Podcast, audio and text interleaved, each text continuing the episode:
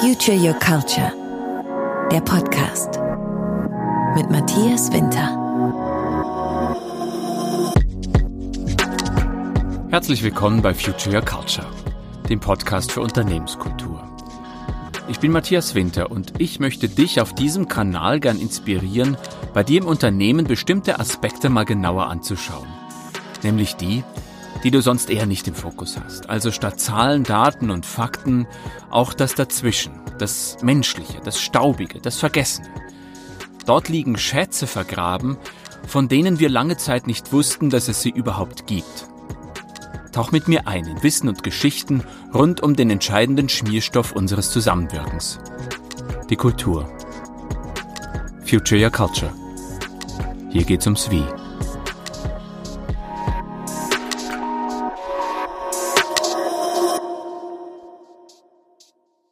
Herzlich willkommen zu Folge 5 von Future Your Culture. Hier geht's ums Wie. In der vergangenen Folge haben wir von Leonhard Zintel ja gehört, welche Chancen in der Digitalisierung liegen. Doch wo Licht ist, da gibt's auch Schatten. Die Tage erst habe ich bei Panorama zum Beispiel einen Beitrag gesehen, in dem Amazon eine ständige Kontrolle der Mitarbeitenden durch eine Software vorgeworfen wird. Ähnliches hat man ja auch schon von Einzelhandelsriesen gehört und im letzten Herbst auch von Zalando. In meiner Dissertation möchte ich ja wissen, was die Digitalisierung mit uns Menschen in den Unternehmen macht und wie wir am besten mit ihr umgehen. Deswegen schaue ich hier auch genau hin. In der heutigen Folge hört ihr ein Interview mit Brisanz.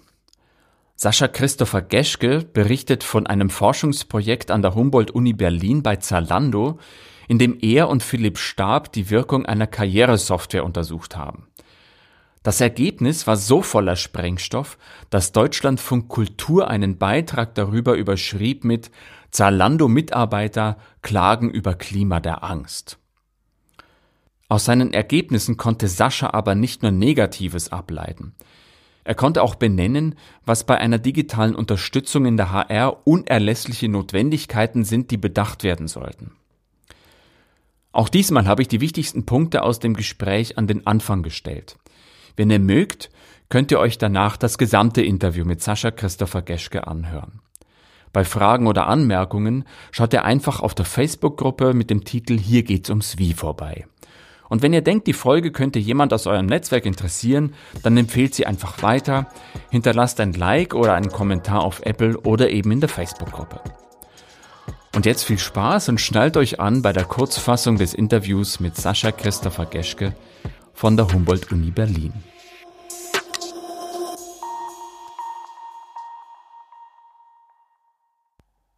Zuerst wollte ich von Sascha wissen, wie Sie vorgegangen sind und äh, ob Sie denn eher negativ oder eher positiv Zalando gegenüber eingestellt waren.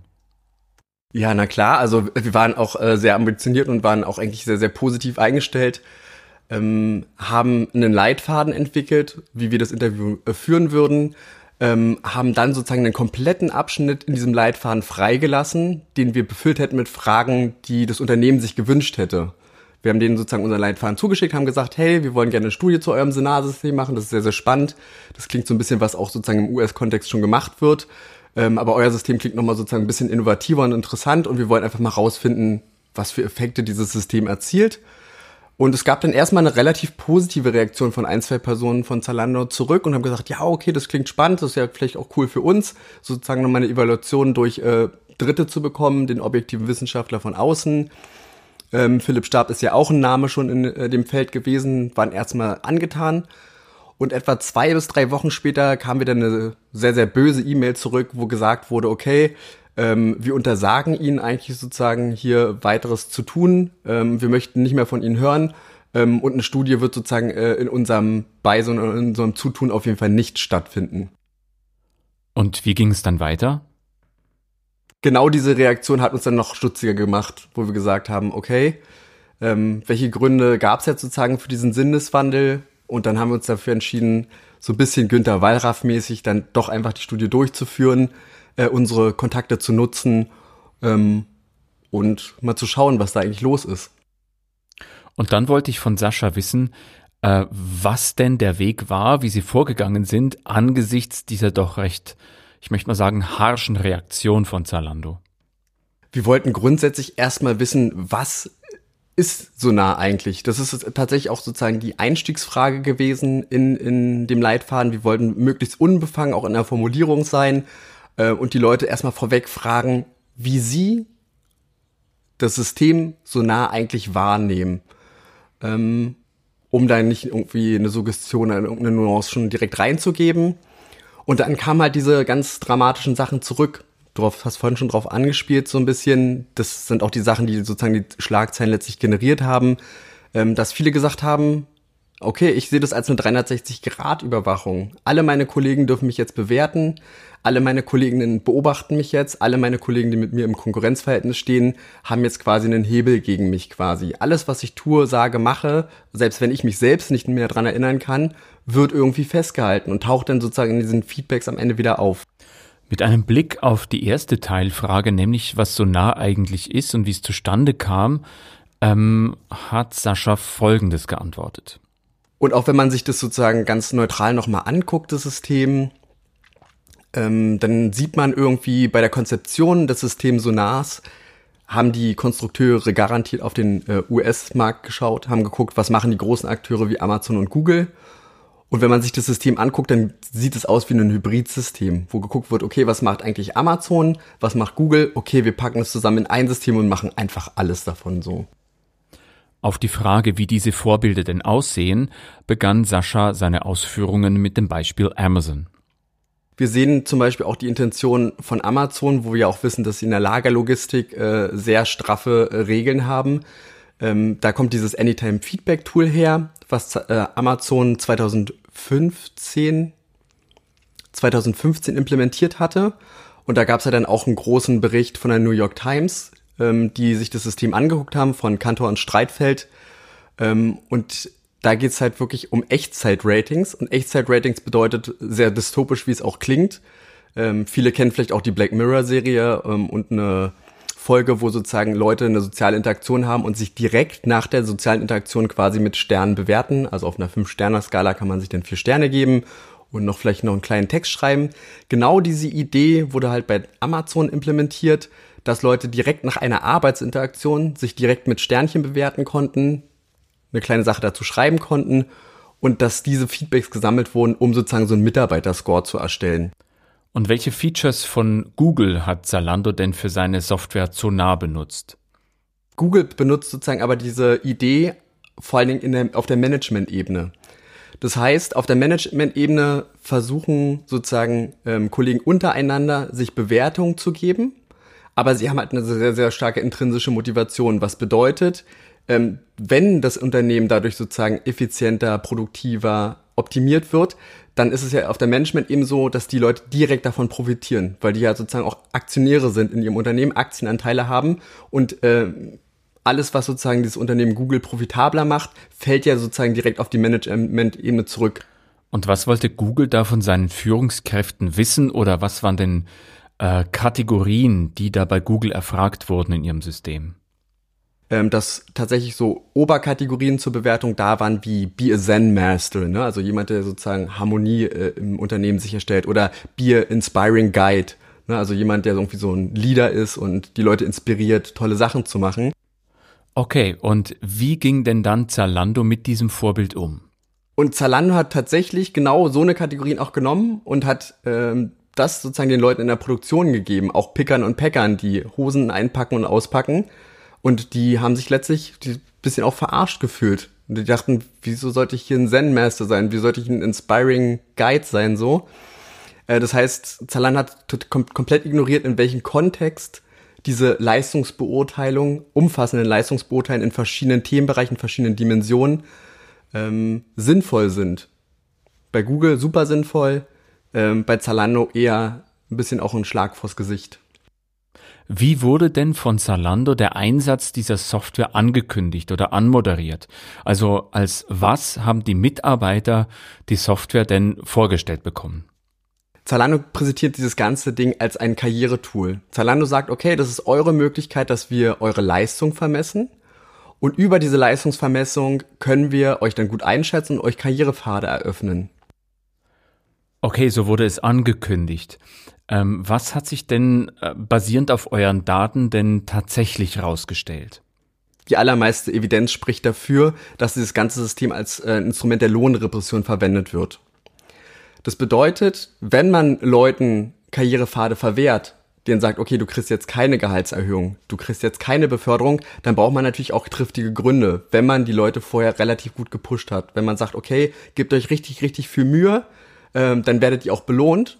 Dann braucht man am Ende ja auch ein wirklich valides Kriterium oder irgendwas, wo man den Leuten sagen kann, okay, ihr habt euch zwar Mühe gegeben, aber die Leistung, die ihr erbracht habt, ist doch nicht so toll. Grundsätzlich wissen die Leute aber sozusagen nicht, dass in so einem komplexen System ganz, ganz viele Stellstrauben existieren, wo Zalando sozusagen genau diesen Outcome beeinflussen kann. Also was für eine Zahl am Ende bei rumkommt, äh, liegt ja quasi auch in der Konzeption des Systems. Das heißt, wenn meine Absicht ist, diesen Score möglichst irgendwie runterzuziehen, also selbst eine Verzerrung einzubauen in dieses System, dann ist es für den Entwickler problemlos möglich an ganz, ganz, viel, äh, ganz, ganz vielen verschiedenen Stellen. Und das hat Zalando auch sehr, sehr ausgiebig gemacht, auch sozusagen im Entwicklungsprozess selbst war es so gewesen, dass sie immer wieder sozusagen nachjustiert haben und immer wieder geschaut haben, dass ihr System genau so eine Zahlen äh, produziert, die sie sich wünschen, um am Ende äh, Mitarbeiterscores zu bekommen, die rechtfertigen, dass sie Leuten Lohnerhöhung und Beförderung verwehren. Welche Äußerungen der Mitarbeiter, also der Befragten, hat euch denn auf diese Fährte geführt? Uns wird dieses System als Karrieretool verkauft, aber ganz ehrlich habe ich das Gefühl, seitdem es dieses System gibt, werden mir viel mehr Steine in den Weg gelegt. Und welche Auswirkungen hatte das dann auf die Mitarbeiter? Das heißt, was insgesamt tatsächlich sogar gemacht wurde, ist, dass Positionen bei Zalando eine Hierarchieebene drüber frei geworden sind. Also Leute sind zu Experten geworden zum Beispiel. Ähm, in der Produktionsebene ist es quasi die nächsthöhere Ebene. Zalando hat aber gesagt, okay, weil das Sonarsystem dich noch nicht als Top-Performer oder noch nicht als Promotion Ready bewertet hat, darfst du diese Position schon bekleiden. Du kriegst die Verantwortung dafür schon. Du musst auch den Workload ähm, für sozusagen diese Position erfüllen aber du kriegst, kriegst noch nicht das Gehalt dafür, weil du bist ja noch kein Good Performer oder du bist noch nicht Promotion, äh, du bist noch kein Top Performer und du bist auch noch nicht äh, Promotion ready. Wie hat sich das dann gezeigt, nicht nur kurz, sondern auch langfristig unter den Mitarbeitenden bei Zalando? Was Zalando allerdings nicht beachtet hat, ist, dass sowas natürlich Langzeiteffekte hat. Das bedeutet, es zerstört natürlich das Betriebsklima. Wenn Leute auf einmal das Gefühl haben, hey, das ist ja gar kein Karrieretool, sondern ich werde hier äh, ausgelutscht wie eine Zitrone, ähm, dann kriegen die Menschen natürlich, dann sind die Menschen irgendwann vergnatzt. Ne? Dann gibt's irgendwann sozusagen ähm, diese Einstellung, ich mache jetzt hier nur noch äh, Dienst nach Vorschrift, weil die versprechen mir eine Karriere, die es aber gar nicht gibt. Das wirft ja dann ein sehr, sehr schlechtes Bild darauf, wenn man versucht, Arbeitsleistung mittels Software zu kontrollieren oder gar zu steuern. Ich wollte von Sascha wissen, ähm, was es denn bräuchte, um so eine Software, wie es Zalando eingeführt hat, so eine Software sinnstiftend einzusetzen? Wenn man wirklich daran interessiert ist, so ein gutes System aufzusetzen, dann hätte man eine Coaching-Instanz eingesetzt, um die Qualität der Feedback zu sichern. Aber man hätte wahrscheinlich auch die Feedbacks nicht wirklich in äh, diesen Mitarbeiterscore eingefügt, sondern man hätte das eher sozusagen als ein Kommunikationsmedium gesehen, sondern als, also als Plattform, ähm, um Dinge zu kommunizieren, die man verbessern kann um sozusagen die Harmonie im Team zu verbessern, ähm, um auch Arbeitsprozesse zu optimieren, wo hier und da was nicht funktioniert. Das, jeder Mitarbeiter bekommt ja mit, wo irgendwas nicht so toll läuft. Ähm, und diese Information hätte man aufgreifen können, um sozusagen die Arbeitsprozesse anzupassen. Aber das hätte niemals sozusagen in den Mitarbeiterscore einfließen dürfen. Für den Mitarbeiterscore bräuchte man dann tatsächlich objektivere Leistungskriterien, wie sozusagen diese Produktionszahlen, wie viele Fotos jemand retuschieren kann oder sonstiges. Das wären sozusagen härtere Kennzahlen, ähm, um eine Leistung beurteilen zu können. Ihr habt ja dann den Mitarbeitenden von Zalando die Ergebnisse eurer Studie vorgestellt. Wie war denn die Rückmeldung der Mitarbeitenden? Das Feedback von den Mitarbeiterinnen war, muss man sagen, grandios. Also wir haben da wirklich sehr, sehr viel äh, in der gro groben Masse positives Feedback bekommen, wo alle gesagt haben, wow, danke, dass ihr das getan habt. Ähm, das spiegelt genau meine Lebensrealität wider. Das sind genau die ganzen sensiblen Punkte, die uns belastet haben. Und schön, dass ihr das quasi in die Öffentlichkeit getragen, getragen habt und dass dort die Gewerkschaften dadurch auch aktiv geworden sind. Zalando war natürlich not amused, dass diese Ergebnisse rausgekommen sind und auch an die Öffentlichkeit kamen. Ähm, schlussendlich wurde das Forscherteam verklagt. Wenn es euch interessiert, wie die Sache ausging, dann hört euch einfach die ganze Folge an. Falls ihr hier jetzt aussteigen möchtet, danke ich euch jetzt schon fürs Zuhören und freue mich über jedes Like und jeden Kommentar bei Apple. Äh, und wenn ihr denkt, dass diese Folge von jemand anderem gehört werden sollte, dann empfehlt sie einfach weiter. Wenn ihr Lust auf Diskussion habt und mit mir in Austausch treten wollt, dann meldet euch einfach bei Facebook an unter Hier geht's ums Wie. Hier findet ihr auch Hintergrundinformationen, genauso wie auch in den Show Notes zu dieser Folge. Jetzt also viel Spaß, wenn ihr da dran bleibt, mit dem ganzen Interview mit Sascha Christopher Geschke. Falls er aussteigt, Adieu und Baba. Bis zum nächsten Mal, euer Matthias. Ciao.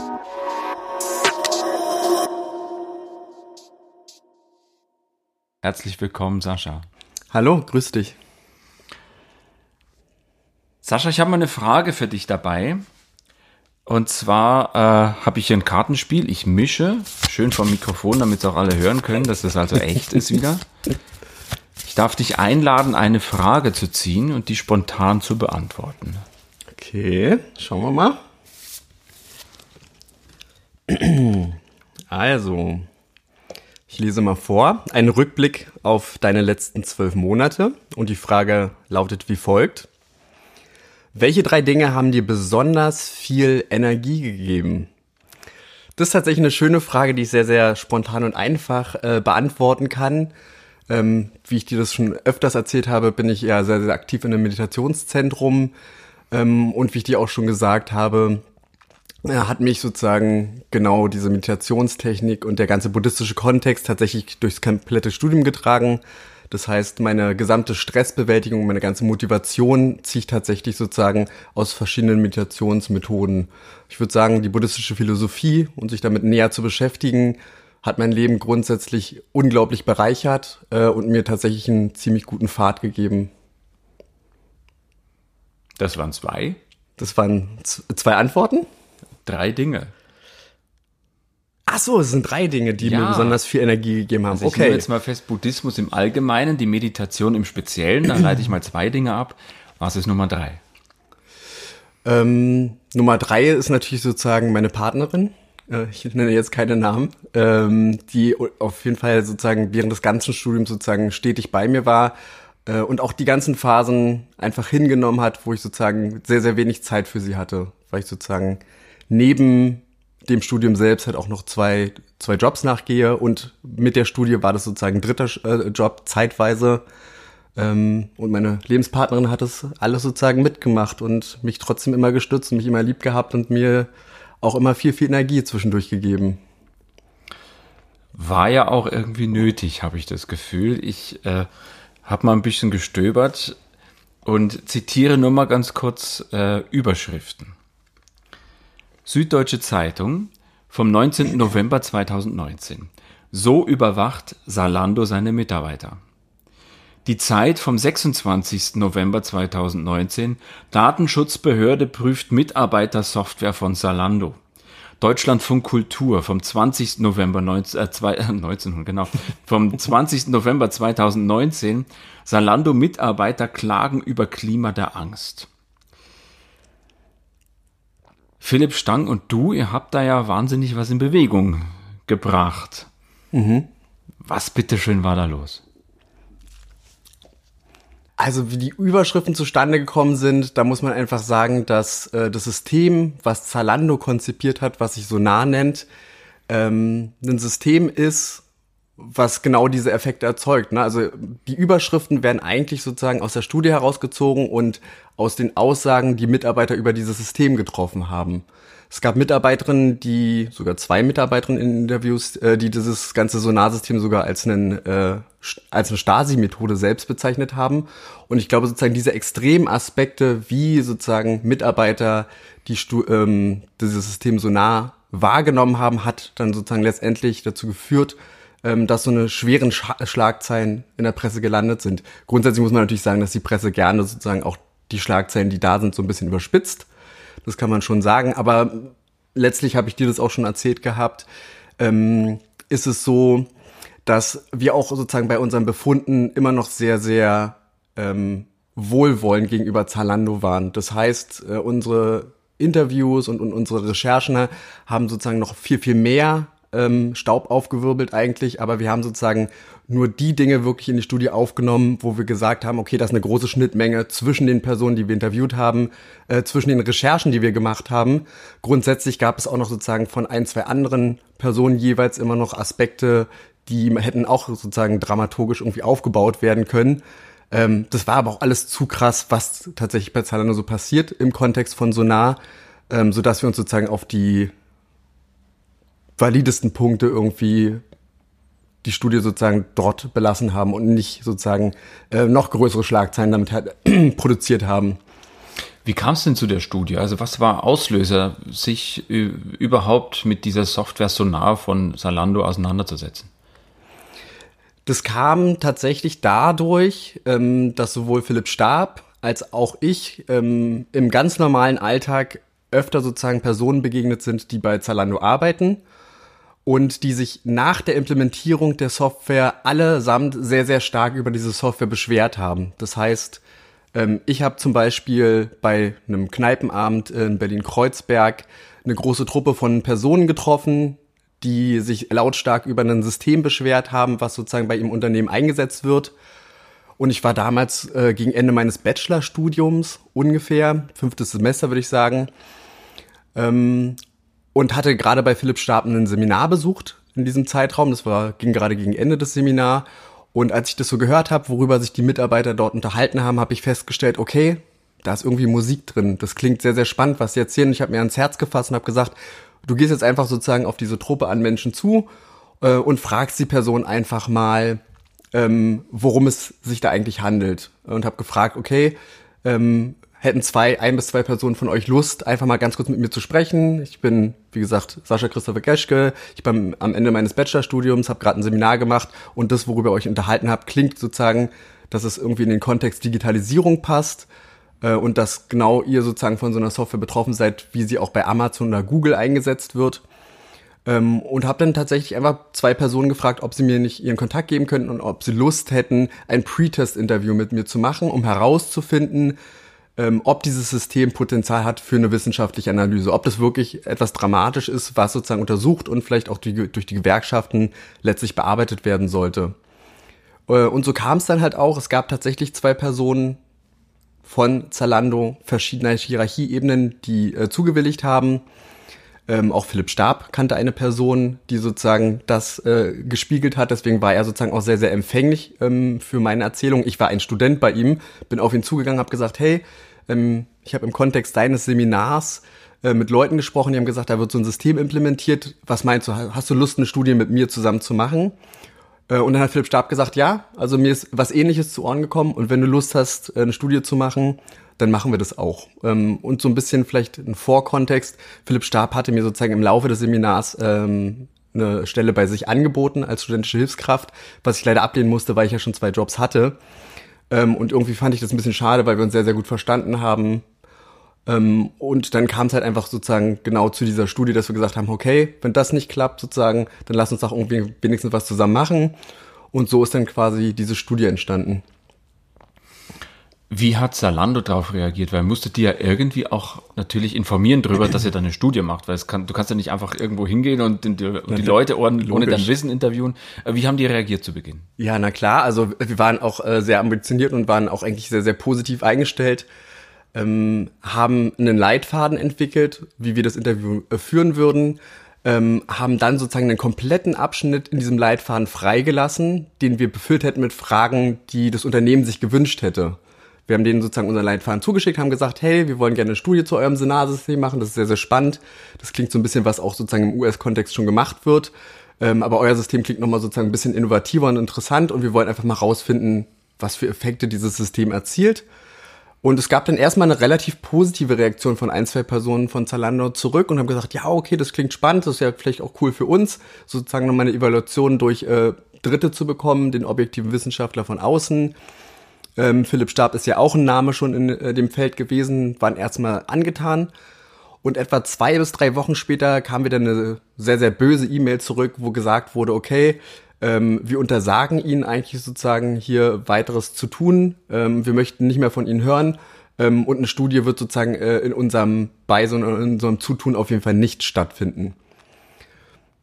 Okay, ja, aber genau diese Reaktion hat uns dann noch stutziger gemacht, wo wir gesagt haben, okay, ähm, welche Gründe gab es jetzt sozusagen für diesen Sinneswandel? Und dann haben wir uns dafür entschieden, so ein bisschen Günther Wallraff-mäßig dann doch einfach die Studie durchzuführen, äh, unsere Kontakte zu nutzen ähm, und mal zu schauen, was da eigentlich los ist.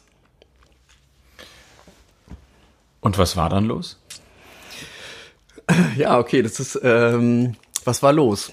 Ähm, wir haben dann angefangen sozusagen mit dem Leitfaden, haben den Abschnitt, ähm, der noch nicht befüllt war, haben wir dann so ein bisschen damit befüllt, dass wir gucken wollten, dass wir halt wirklich sozusagen Personen letztlich bekommen, ähm, die sehr, sehr ausgewogen sind. Weil was uns beiden sehr am Her Herzen lag, war ein methodisches Sampling. Methodisches Sampling bedeutet, dass ähm, man schaut, dass man äh, Interviewpartnerinnen bekommt, die nicht eine bestimmten, nicht einen bestimmten Bias, nicht eine bestimmte Verzerrung, nicht eine bestimmte Schlagseite haben. Weil man möchte so eine Studie möglich ausgewogen ähm, irgendwie führen. Ähm, und das bedeutet, wir haben dann sozusagen über die Kontakte, die wir schon hatten, ähm, E-Mails über interne Verteiler verschickt, also nicht über Zalando-Server, sondern über WhatsApp-Gruppen, Facebook-Gruppen, Facebook und sonstiges, haben wir Anfragen rausgesendet äh, und haben dann sozusagen erstmal Interviewanfragen gesammelt. Und diese Interviewanfragen haben wir grundsätzlich direkt vorab strukturiert, was bedeutet, wir haben den Leuten schon mal so ein paar Fragen gestellt, also habt ihr Lust an dem Interview natürlich, aber auch äh, eine ganz, ganz wichtige Frage, wir haben die Leute gefragt, wie seid ihr äh, Zalando grundsätzlich gegenüber eingestellt? Ähm, wie würdet ihr sagen, ist euer Verhältnis zum Arbeitnehmer? Äh, und das dritte, was wir gefragt haben, so als Starter ist. Hast du Arbeitnehmer gesagt? Meintest du Arbeitgeber? Also wie seid ihr zum Arbeitnehmer eingestellt, hast du es eben gesagt? Äh, zum Arbeitgeber natürlich, okay. genau. Wie ist also, die Einstellung gegenüber Zalando okay, von ja. den ArbeitnehmerInnen? Ja. Äh, korrekt, na klar. Ähm, und die dritte Frage war dann sozusagen, was ist sozusagen dein, deine Idee für Zalando? Möchtest du quasi den Exit? Möchtest du raus aus Zalando so schnell wie möglich? Suchst du nach was Neuem? Ähm, siehst du einen Karrierepfad für dich bei, bei Zalando oder bist du noch unentschieden und weißt eigentlich noch gar nicht so richtig? Das war quasi sozusagen unser Vorselektionskriterium, um dann sozusagen aus den vielen Interviewanfragen, die wir bekommen haben, ähm, eine Anzahl aus Interviews rauszuziehen, die wir auch bewältigen konnten. Weil es waren tatsächlich sozusagen für die Auswertung nur Philipp Stab und ich. Ähm, wir hatten auch noch äh, eine nette Dame, die sozusagen für uns die ganzen Transkriptionen durchgeführt hat.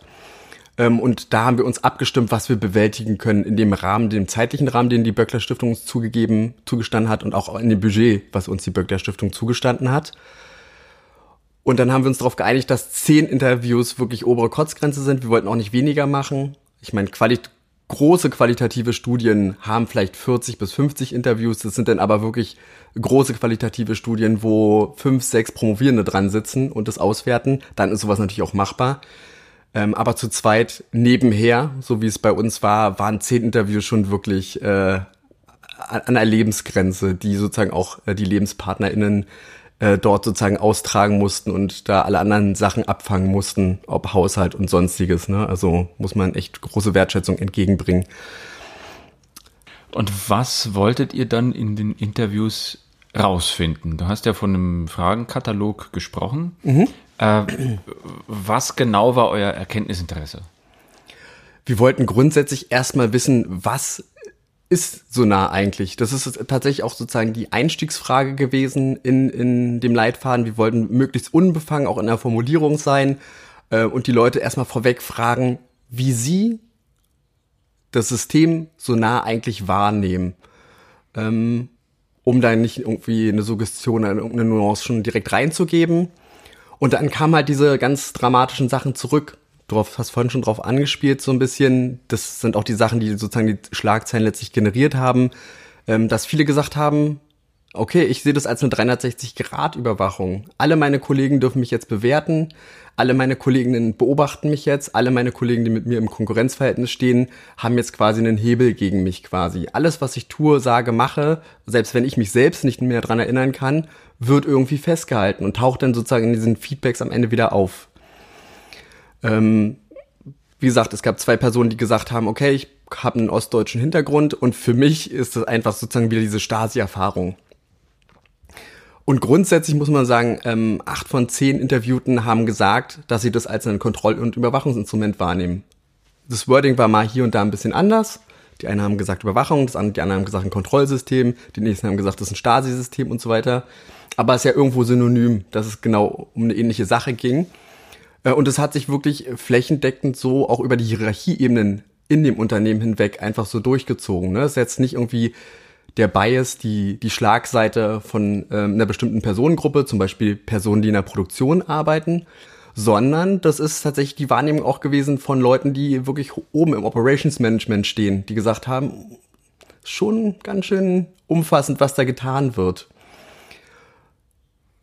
Und auch wenn man sich das sozusagen ganz neutral nochmal anguckt, das System, ähm, dann sieht man irgendwie bei der Konzeption des Systems Sonars, haben die Konstrukteure garantiert auf den äh, US-Markt geschaut, haben geguckt, was machen die großen Akteure wie Amazon und Google.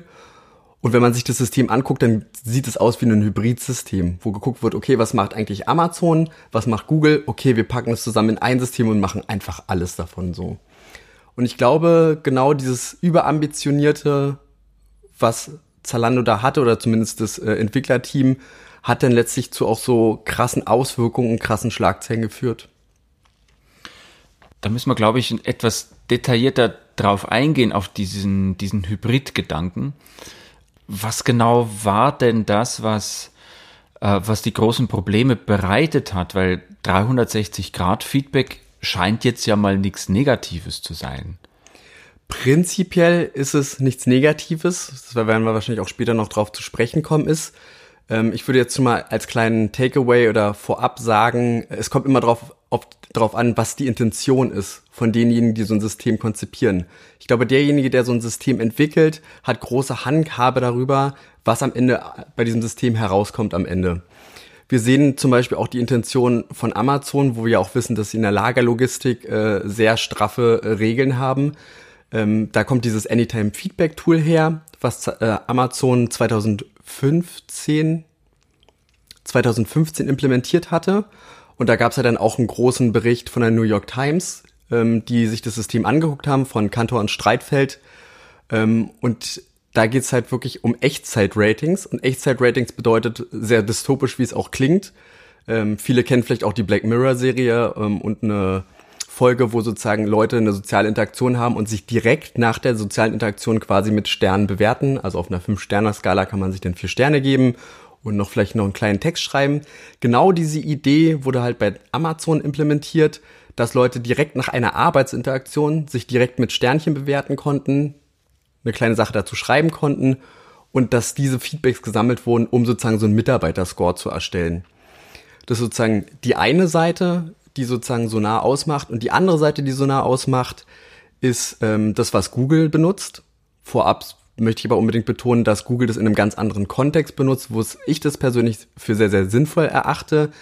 Ähm, diese längeren Evaluationen, die sich ungefähr sozusagen der Leistungsbeurteilung ähm, eines ganz normalen Personalchefes irgendwie sozusagen angleichen, also eine Leistungsbeurteilung, die man jährlich oder alle zwei Jahre so bekommt.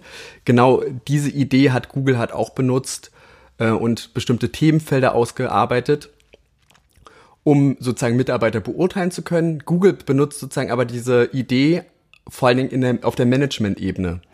Das heißt, auf der Management-Ebene versuchen sozusagen ähm, Kollegen untereinander sich Bewertungen zu geben, aber sie haben halt eine sehr, sehr starke intrinsische Motivation, was bedeutet, ähm, wenn das Unternehmen dadurch sozusagen effizienter, produktiver, optimiert wird, dann ist es ja auf der Management eben so, dass die Leute direkt davon profitieren, weil die ja sozusagen auch Aktionäre sind in ihrem Unternehmen, Aktienanteile haben und äh, alles, was sozusagen dieses Unternehmen Google profitabler macht, fällt ja sozusagen direkt auf die Management-Ebene zurück. Die profitieren ja direkt davon. Äh, und in diesem Kontext ist sozusagen die intrinsische Motivation, so eine Leistungsbeurteilung möglichst fair, neutral ähm, zu gestalten, sodass sozusagen man eine harmonische ähm, Beziehung zu seinen Kollegen erhalten kann und das äh, Unternehmen nach vorne bringt, ist natürlich was ganz anderes, als wenn man das sozusagen äh, dann irgendwie auf der Produktionsebene anwendet. Und das ist aus den Interviews herausgegangen, ähm, dass tatsächlich so Oberkategorien zur Bewertung da waren wie Be a Zen Master, ne? also jemand, der sozusagen Harmonie äh, im Unternehmen sicherstellt oder Be a Inspiring Guide, ne? also jemand, der irgendwie so ein Leader ist und die Leute inspiriert, tolle Sachen zu machen. Äh, und Zalando hat tatsächlich genau so eine Kategorien auch genommen und hat ähm, das sozusagen den Leuten in der Produktion gegeben, auch Pickern und Packern, die Hosen einpacken und auspacken. Und die haben sich letztlich ein bisschen auch verarscht gefühlt. Und die dachten, wieso sollte ich hier ein Zen-Master sein? Wie sollte ich ein Inspiring Guide sein, so? Äh, das heißt, Zalando hat kom komplett ignoriert, in welchem Kontext diese Leistungsbeurteilung, umfassenden Leistungsbeurteilen in verschiedenen Themenbereichen, verschiedenen Dimensionen ähm, sinnvoll sind. Bei Google super sinnvoll, ähm, bei Zalando eher ein bisschen auch ein Schlag vors Gesicht. Nachdem ja Google, äh, Google sage ich schon, nachdem Zalando ja nicht sonderlich kooperativ mehr war, um es leicht euphemistisch auszudrücken, ähm,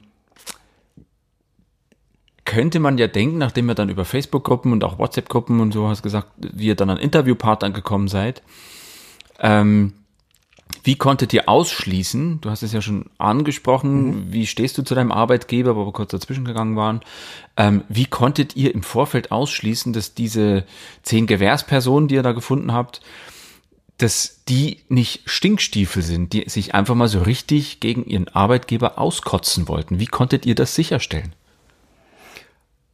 Grundsätzlich hatten wir denen erstmal sozusagen diese Fragen gegeben, wie sozusagen ihre Einstellung gegenüber äh, Zalando ist und was sozusagen ihr Karrierepfad bei Zalando ist. Wir haben sie gefragt, ähm, fühlst du dich wohl bei Zalando? Und die andere Frage war halt, ähm, wie siehst du sozusagen deine Karriere bei Zalando? Möchtest du bei Zalando verlassen? Willst du unbedingt raus? Willst du ins Exit? Ähm, oder siehst du tatsächlich den Karrierepfad für dich oder bist du unentschieden? Und ähm, bei den Leuten, wo wir dann sozusagen, wir haben, es gab noch ein weiteres Kriterium, wonach wir selektiert haben, was uns sehr, sehr wichtig war, um sozusagen auch nicht das Bild von einer Abteilung zu zeichnen, haben wir natürlich auch äh, nochmal evaluiert, in welcher Abteilung die Personen eigentlich arbeiten. Wir haben geguckt, also Zalando hat ja eine sehr, sehr zergliederte Unternehmensstruktur. Die haben viele, viele, viele kleine Subunternehmen.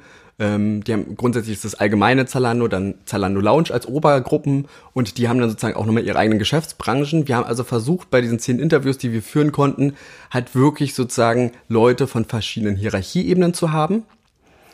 Ähm, das heißt sozusagen Leute aus, auch aus dem höheren Management, ähm, Leute aus dem mittleren Management, Leute aus der Produktion selbst ähm, und haben sozusagen nach dieser ersten Selektion dann auch nochmal sozusagen ein kurzes Gespräch mit den Leuten geführt am Telefon, ähm, um auch einen Termin abzusprechen, wann das Interview gemacht wird, um auch sozusagen den Eindruck zu bekommen, wie sie bei Zalando eingestellt sind. Ähm, und da waren halt auch einige Personen dabei, die sind halt auch immer noch alle bei Zalando. Das weiß ich, kann ich äh, so, so sagen, weil ich immer noch sozusagen in Kontakt mit den meisten InterviewerInnen bin, äh, InterviewpartnerInnen bin. Ähm, und die uns ja auch direkt gesagt haben, ich fühle mich sehr, sehr wohl bei Zalando. Ich mag Zalando. Ich finde Zalando als Unternehmen selbst sehr, sehr toll. Ähm, ich bin auch sehr dankbar sozusagen für die Möglichkeiten, die mir hier eröffnet werden.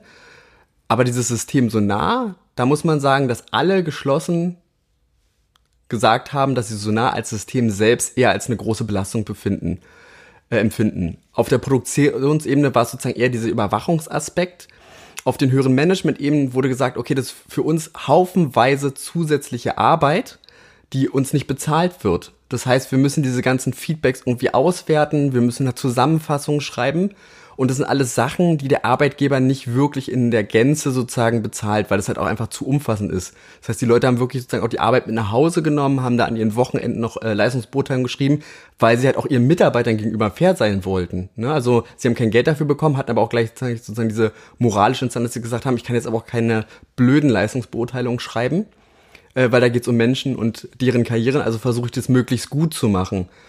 Und es wurde gesagt, anderthalb bis zwei Stunden haben die pro Person in ihrem Team gebraucht. Und manche Teams sind vielleicht 20 Mann stark, manche sind aber auch 50 Lead-Person. Äh, und als Lead und vorgesetzte Person muss man ja natürlich auch äh, Leistungsbeurteilungen schreiben.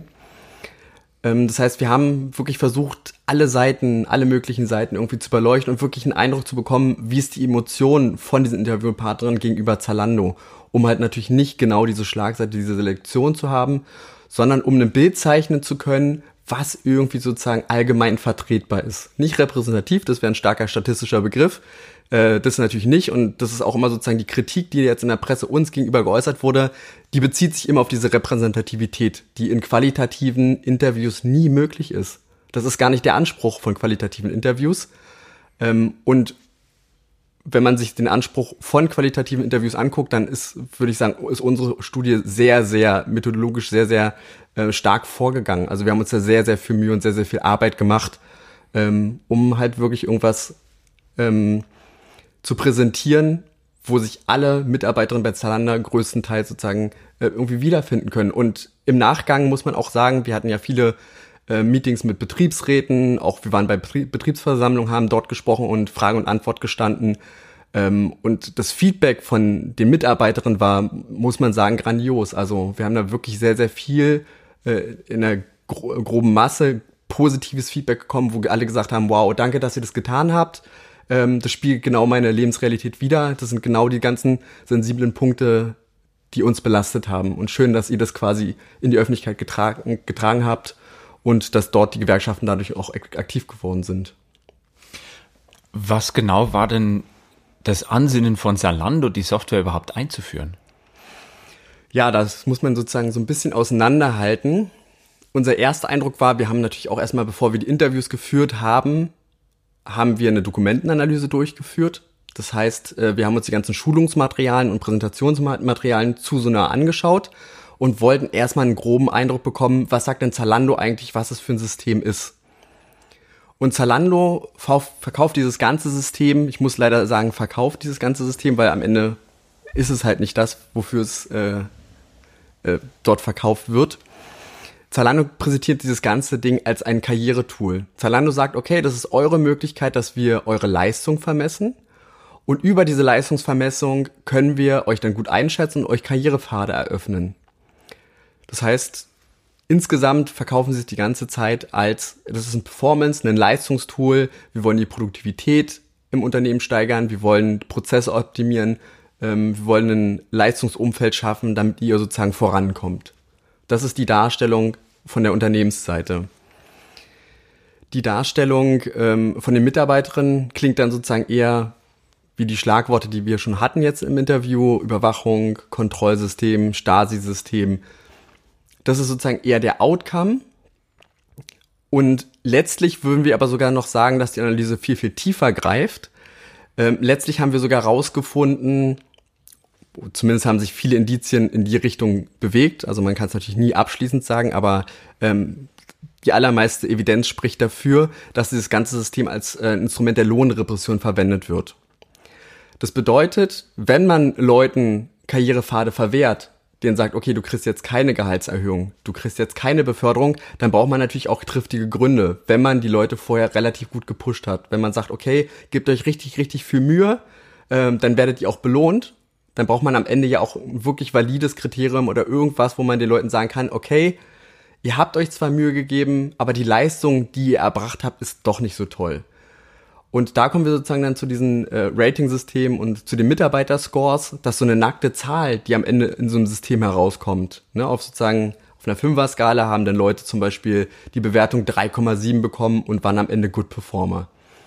Und das, diese nackte Zahl 3,7 klingt erstmal sehr, sehr objektiv. Ne, das ist irgendwie eine mathematische Zahl und die Leute denken sich, okay, das ist ein valider Grund dafür, dass Zalando das Recht hat, mir zu sagen, meine Leistung hat noch nicht gereicht für die Beförderung. Meine Leistung hat noch nicht gereicht ähm, für eine Gehaltserhöhung. Grundsätzlich wissen die Leute aber sozusagen nicht, dass in so einem komplexen System ganz, ganz viele Stellstrauben existieren, wo Zalando sozusagen genau diesen Outcome beeinflussen kann. Also was für eine Zahl am Ende bei rumkommt, äh, liegt ja quasi auch in der Konzeption des Systems. Das heißt, wenn meine Absicht ist, diesen Score möglichst irgendwie runterzuziehen, also selbst eine Verzerrung einzubauen in dieses System, dann ist es für den Entwickler problemlos möglich, ein ganz, ganz viel, äh, ganz, ganz vielen verschiedenen Stellen. Und das hat Zalando auch sehr, sehr ausgiebig gemacht, auch sozusagen im Entwicklungsprozess selbst war es so gewesen, dass sie immer wieder sozusagen nachjustiert haben und immer wieder geschaut haben, dass ihr System genau so eine Zahlen äh, produziert, die sie sich wünschen, um am Ende äh, Mitarbeiterscores zu bekommen, die rechtfertigen, dass sie Leuten Lohnerhöhung und Beförderung verwehren. Wie seid ihr auf dieses Ergebnis gekommen? Was und, und, und auch, also erstens, wie seid ihr draufgekommen oder was war der Auslöser, mhm. sich überhaupt mit der Fragestellung oder mit der Thematik des, äh, ja, eigentlich der Kosteneinsparung, mhm. sinngemäß hast du so gesagt, äh, wie seid ihr auf diesen Aspekt gekommen? Ausschlaggebend oder initiierend war die empirische Evidenz, dass ganz viele Leute in ihren Interviews gesagt haben, uns wird dieses System als Karrieretool verkauft, aber ganz ehrlich habe ich das Gefühl, seitdem es dieses System gibt, werden mir viel mehr Steine in den Weg gelegt. Das war so ungefähr der Wortlaut, äh, den Mitarbeiterinnen genannt haben, dass sozusagen sie eher das Gefühl gehalten, äh, bekommen haben, dass sie sozusagen in dem System stecken geblieben sind.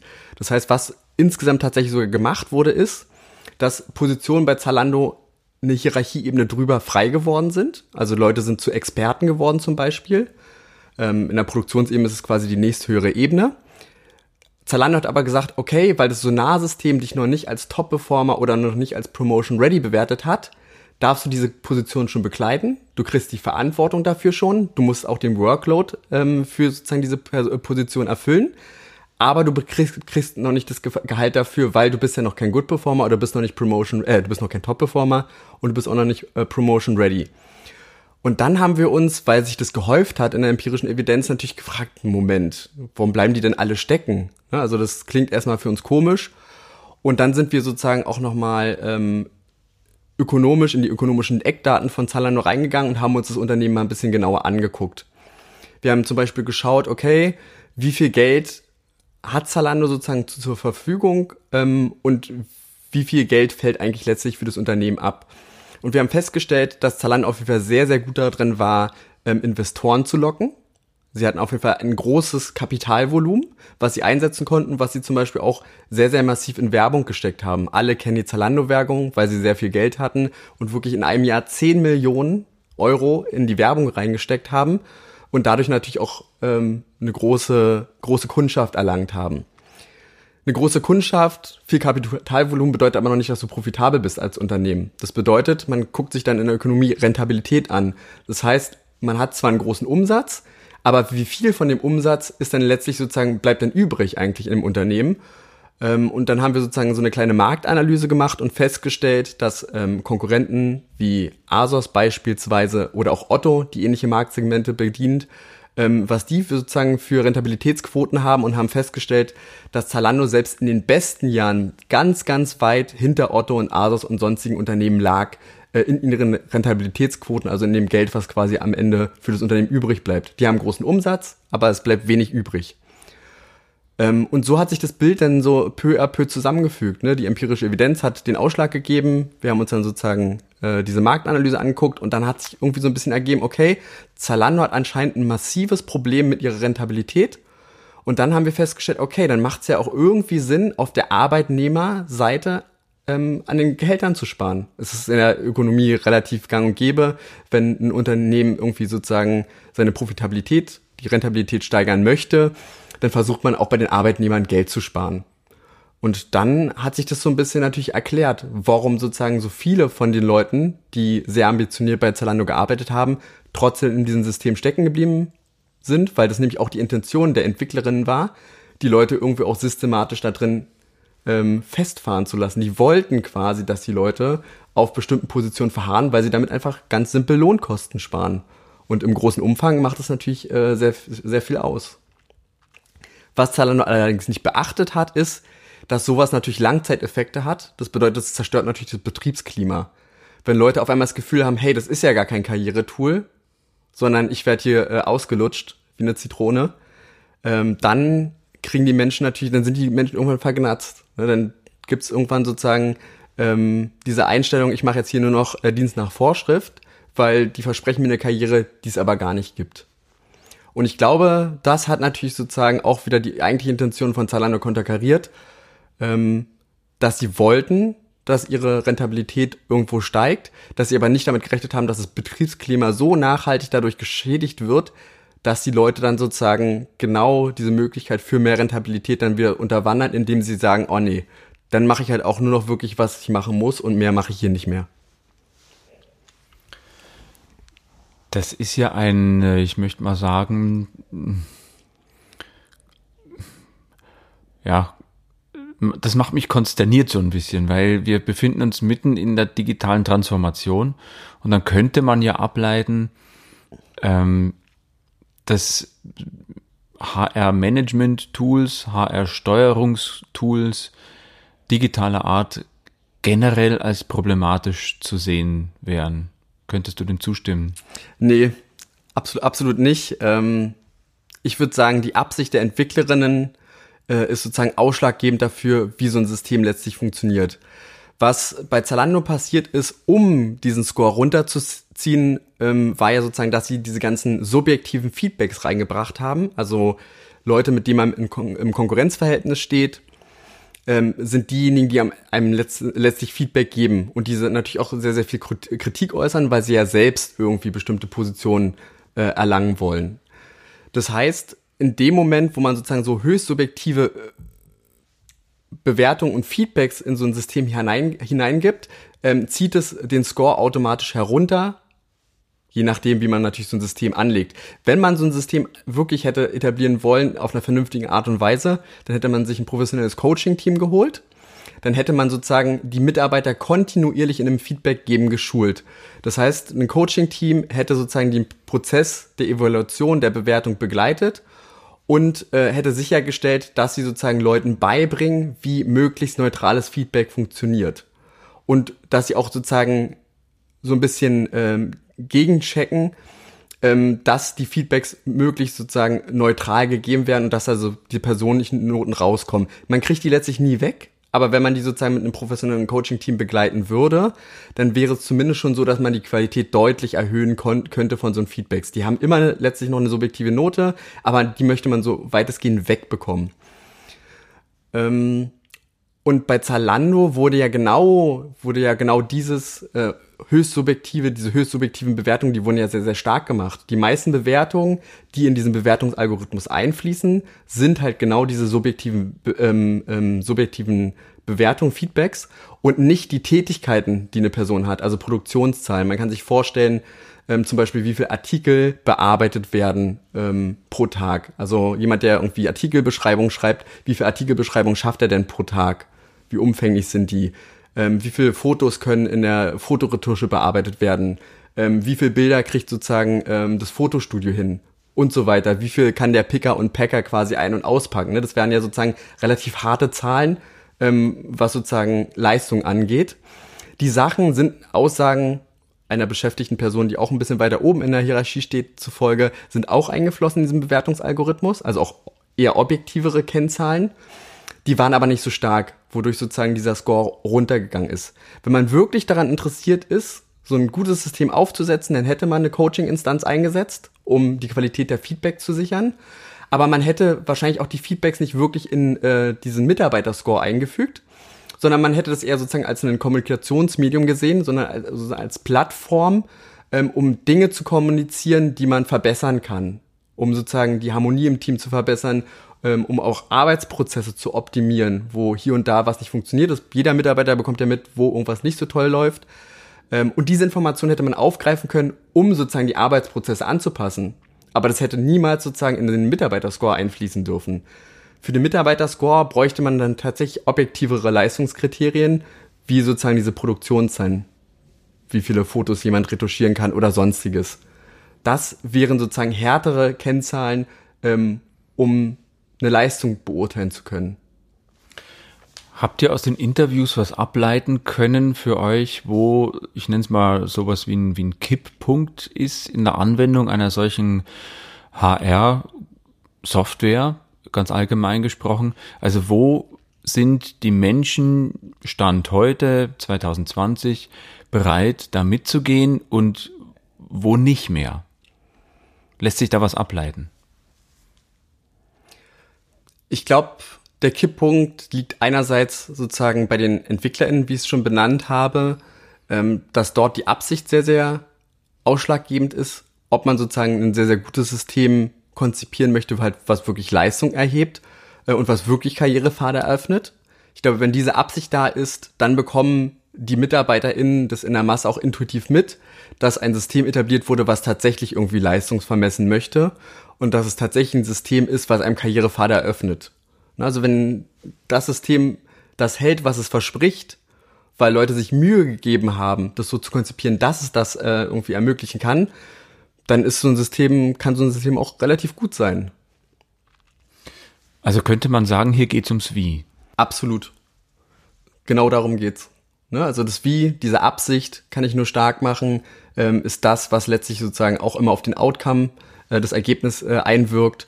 Äh, und wenn da eine gute Intention drin ist, dann werden Menschen das, glaube ich, mitbekommen. Äh, also meine persönliche, von meiner persönlichen Menschenkenntnis ausgehen aus meinem Leben, würde ich sagen, dass Menschen doch eine, einen sehr, sehr guten Riecher haben, was in so einem Unternehmen ähm, abgeht.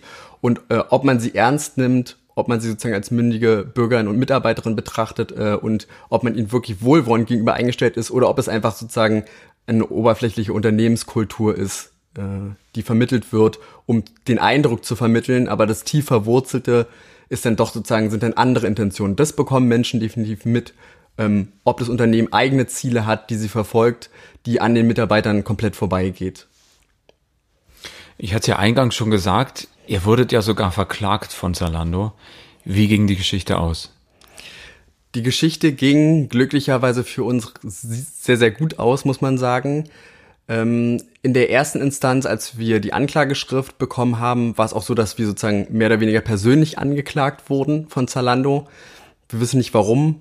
Sie sozusagen nicht erstmal sozusagen die Böckler Stiftung, sondern uns auch als Privatperson irgendwo da angegriffen haben unsere Mutmaßung, muss man ganz stark sagen, Mutmaßung ist, äh, dass wahrscheinlich die Ratio dahinter gewesen sein könnte, dass sie gedacht haben,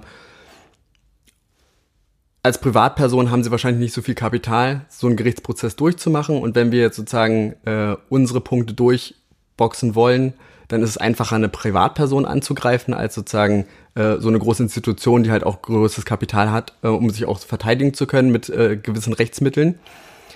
Ähm, und letztlich war es dann aber auch so, dass die Böckler Stiftung uns direkt gesagt hat, ähm, okay, das ist uns egal, wir bezahlen, wir übernehmen alle Kosten, die sozusagen jetzt in diesem Gerichtsverfahren entstehen. Das ist uns egal, was es am Ende kostet. Ihr habt eine tolle Arbeit für uns geleistet äh, und ähm, wir werden sozusagen eure Ergebnisse da auch verteidigen.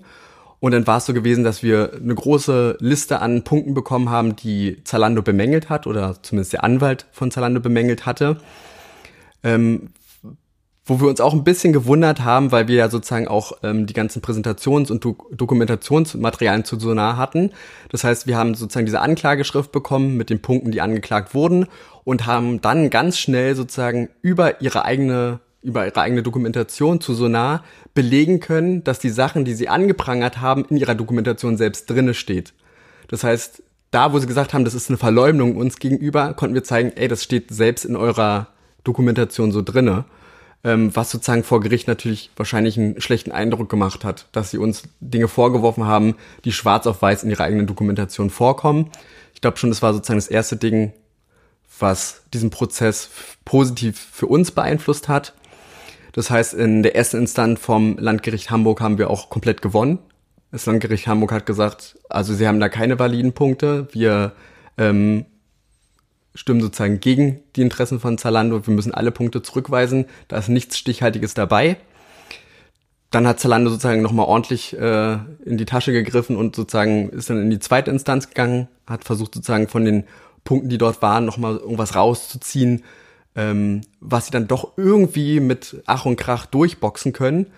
Ähm, das waren dann auch so sagen wir mal, Formulierungssachen, wo man nicht ganz eindeutig sagen kann, wie man das interpretieren möchte. Ne? Wir hatten eine ganz andere Lesart, äh, als das sozusagen die Zalando-Anwälte ähm, gelesen haben. Äh, und letztlich hat dann sozusagen das Oberlandesgericht Hamburg gesagt, okay, ein äh, beziehungsweise zwei dieser Punkte, die, die lassen wir jetzt doch durchgehen. Wir haben dadurch sozusagen auch unsere Studie ein klein wenig angepasst. Man muss aber auch letztlich sagen, ähm, dass von, von, von der inhaltlichen Interpretation, von den Schlussfolgerungen sich nichts verändert hat. Das, was wir in der Studie verändert haben, war, war banal. Ne? Da ging es um eine äh, Formulierung zur Mitbestimmung. Wir haben gesagt, wir haben es ein bisschen zu stark formuliert gehabt. Es gab keinerlei Mitbestimmung bei der Konzeption des Systems Sonars, was auch so ist, was auch sozusagen eine andere Studie des äh, Wissenschaftszentrums Berlins ähm, so belegt hat. Also auch wirklich empirisch belegt hat. Die haben eine Studie gemacht sozusagen dazu, wie die Mitbestimmung in deutschen Unternehmen ist und Zalando ist sozusagen bei diesen Top 100 Unternehmen in Deutschland äh, ganz, ganz hinten gelandet, auf, weiß nicht, Platz 92 oder sowas. Die haben also eine sehr, sehr schlechte Mitbestimmung im Inter Unternehmen. Nichtsdestotrotz haben wir gesagt, okay, um diesen Gerichtsstreit einfach sozusagen auch beizulegen, äh, die Punkte haben uns nicht berührt. Wir dachten, das ist völlig irrelevant für das, was wir eigentlich sagen wollten. Die Kernpunkte sind komplett unangetastet geblieben. Ähm, so what?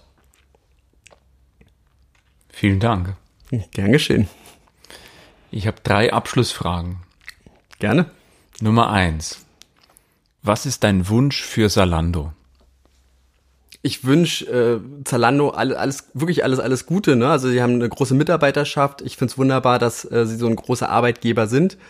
Ähm, ich wünsche mir für Zalando tatsächlich aber auch, dass sie sozusagen ihre MitarbeiterInnen wirklich ernst nehmen äh, und dass sie sozusagen auch diese wirklich tollen Ziele, die sie eigentlich auch äh, formuliert haben mit Sonar, dass sie denen eigentlich gerecht werden. Also ich fände super klasse, wenn sie so wirklich den Menschen irgendwie Karrierepfad eröffnen, wenn sie wirklich Leistung vermessen und dem möglich, äh, den Menschen eine Plattform geben, um in dem Unternehmen mitbestimmen zu können, um Arbeitsprozesse optimieren zu können äh, und dort ein tolles Arbeitsklima zu schaffen, was sozusagen zuträglich ist. Und ich glaube, das liegt tatsächlich im Rahmen des Möglichen, ähm, wenn man möchte. Frage Nummer zwei. Mit wem müsste ich mich äh, in diesem mh, hm, Segment, sagen wir mal Digitalisierung, der HR, ähm, mit wem müsste ich mich da aus deiner Sicht mal dringend unterhalten? Also die Frage liegt nah. Also Professor Philipp Stab ist wirklich sozusagen, würde ich sagen, mittlerweile schon eine Koryphäe auf dem Gebiet er hatte sehr, sehr viele verschiedene Unternehmen auch schon vorher äh, beforscht gehabt, ist jetzt auch gerade an vielen, vielen spannenden Sachen dran, wie zum Beispiel auch SAP, äh, wo vieles Gutes berichtet werden kann, muss man sagen. Also er hat da sehr, sehr viele positive Sachen rausgezogen, äh, Sachen, die SAP richtig macht mit so einem Daten, äh, mit so einem Rating-System. Ähm, zum Beispiel, du hast es auch vorhin angesprochen, Datenhoheit. Wo liegt die Datenhoheit eigentlich? Bei SAP ist es tatsächlich so, dass sie auch Bewertungstools äh, benutzen, dass die Datenhoheit aber bei den MitarbeiterInnen liegt. Das heißt, die Mitarbeiter dürfen bestimmen, was aus diesen Bewertungen quasi an den Arbeitgeber weitergegeben wird. Ähm, und um da Näheres zu erfahren, wie man sozusagen so eine Systeme richtig aufzieht, sozusagen im Sinne der Mitarbeiterin und auch des Unternehmens gleichzeitig so eine Win-Win-Situation, müsstest du dich tatsächlich mal dann mit Professor Stab unterhalten. Da komme ich mal auf dich zu. Vielleicht kannst du mal einen Kontakt machen. Hoffentlich, ja. Abschlussfrage. Äh, ich mische nochmal. Die erste Runde dieser, das ist das Kartenset Vertellis, wen es interessiert. Ähm, das sind jetzt Karten aus der Runde 3, da gucken wir in die Zukunft. Runde 1, aus dem Set haben wir äh, zuerst Karten gezogen, guckt in die Vergangenheit. Jetzt schauen wir mal in die Zukunft. Ich lade dich mal ein, eine Karte zu ziehen und die Frage zu beantworten.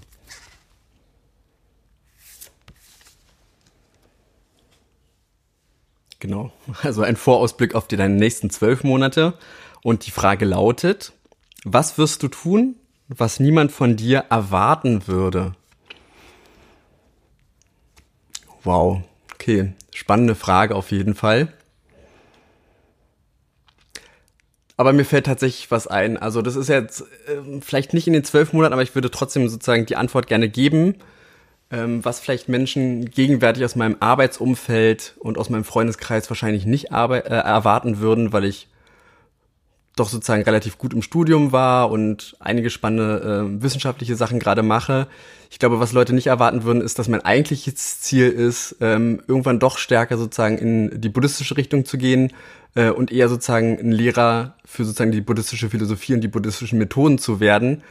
Ähm, weil meiner Meinung nach das sozusagen die eigentlichen Bedürfnisse eines jeden Menschen ähm, viel mehr bedient. Also ich kann den Menschen, also meine eigentliche Intention ist sozusagen etwas Gutes für Gesellschaft äh, und die Menschen zu tun, in meinem näheren Umfeld, aber auch im weiteren Umfeld. Äh, und um sozusagen dieser Intention, diesem Altruismus auch irgendwie gerecht zu werden, ist jetzt meine Quintessenz aus den letzten sieben Jahren des buddhistischen Studiums, dass ich Menschen tatsächlich genau damit sehr, sehr effektiv äh, und sehr, sehr einschneidend helfen kann. Also wir haben da wirklich schon sehr, sehr viele Leute unglaublich positiv berührt. Ähm, und das ist irgendwie was unschätzbar Kostbares, äh, was ich für den Rest meines Lebens gerne machen möchte. Sascha Christopher Geschke, vielen lieben Dank. Ich danke dir, Matthias. Das war das Interview mit Sascha Christopher Geschke von der Humboldt-Universität in Berlin. Nähere Informationen findest du in den Show Notes dieser Folge und wenn du Fragen an mich oder gern auch an Sascha hast, dann schreib mir einfach eine Mail an kontakt at futureyourculture, ein Wort, futureyourculture.de oder schreib die Frage einfach in der Facebook-Gruppe Hier geht's ums Wie auf. Vielen lieben Dank für dein Zuhören und ich freue mich schon, wenn du beim nächsten Mal wieder einschaltest, wenn es da heißt Future Your Culture. Hier geht's ums Wie.